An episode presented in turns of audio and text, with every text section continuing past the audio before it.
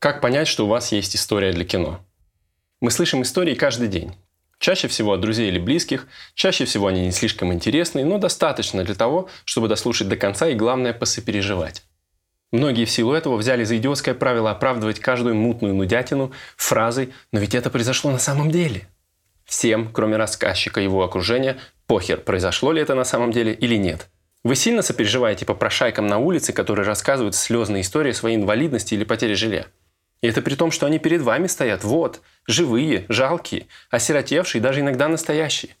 Но мы отводим взгляд и спешим по своим срочным несуществующим делам. Так какого вы решили, что ваша история жизни чем-то лучше? И люди вам подадут на пропитание, купив билетик в кино.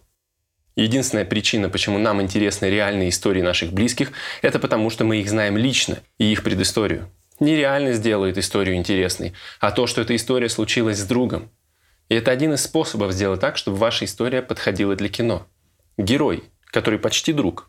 Бывает, приходишь на какую-то тусовку, и там есть такой яркий персонаж, и всем, бляха, с ним интересно и смешно, и ты такой сразу в друзья к нему, понебратство какое-то неуместное. Короче, полная лажа, если со стороны посмотреть, но тебе в край надо стать его корешем. Вот с героем надо так же, чтобы ты про него кому-то левому рассказываешь, а он с ним затусить уже хочет. И вот когда ты уже одной ногой с героем в разведку собрался, а тут с ним какая-то лажа произошла, вот тогда тебе интересней. Тогда посопереживать можно. И пофиг, по правде это случилось или нет. Так как такого героя сделать? А хрен его знает. И не верьте никому, кто будет говорить, что знает, как это сделать наверняка.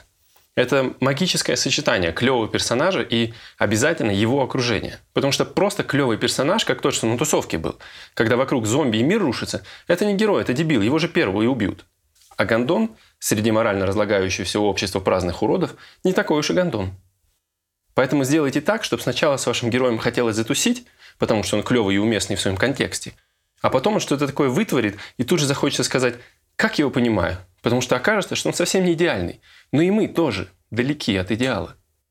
Ведь хороший герой похож на идеальных нас, но при этом с нашими же изавтыками. С вами был Игорь Репчук, и вы слушали, грубо говоря, про кино.